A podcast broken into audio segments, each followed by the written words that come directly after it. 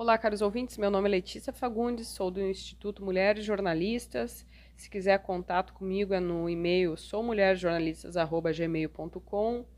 E hoje a gente vai falar sobre o auxílio emergencial, algo que está em debate aí desde o final do ano passado, onde se perdeu esse auxílio para milhares e milhares de brasileiros que estão em vulnerabilidade.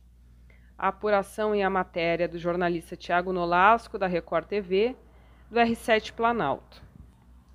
São mais de 40 milhões de brasileiros que vão precisar voltar a esse auxílio e a volta do benefício está em negociação com o Congresso e deverá voltar ao bolso de beneficiários a partir de março, que o Brasil parece só funcionar depois do carnaval, né? Nem teve carnaval, mas teve o feriado de carnaval.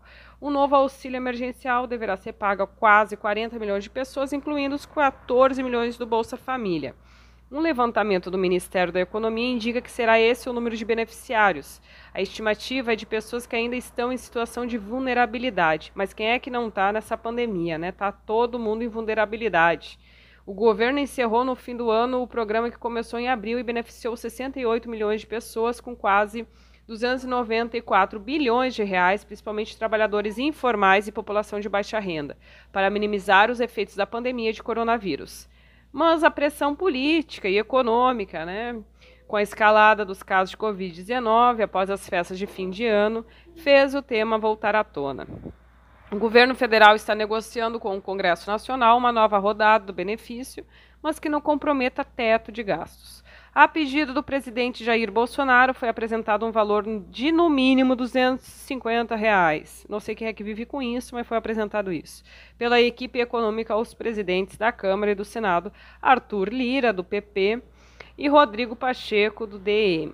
Respectivamente, na última sexta-feira, dia 12 de fevereiro de 2021, em reunião na residência oficial da presidência da Câmara. Deve ter rolado lá um café bem gostoso.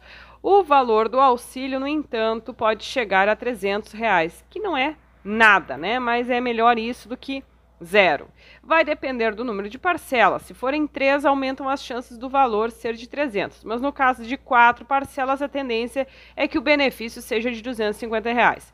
Custava dar 50 reais a mais para o povo? Custava, porque a gente precisa roubar aí na política. Pelo acordo, o Senado vai incluir na PEC do Pacto Federativo e Emergencial uma cláusula de calamidade para permitir o pagamento do auxílio sem estourar o teto de gastos. Eu não sei, estoura o teto de gastos para auxílio emergencial de gente na miséria, mas quando eles vão aumentar o salário deles, não estoura. A intenção é voltar a pagar o auxílio em março. Pois é, março está aí batendo na porta, vamos ver se isso vai resolver, né? Muita pessoa aí precisando de dinheiro. 600 reais para 300 é metade. É uma dificuldade extrema do brasileiro viver. Fica a dica, fica o pensamento. E é isso aí, pessoal. Um grande abraço, até a próxima.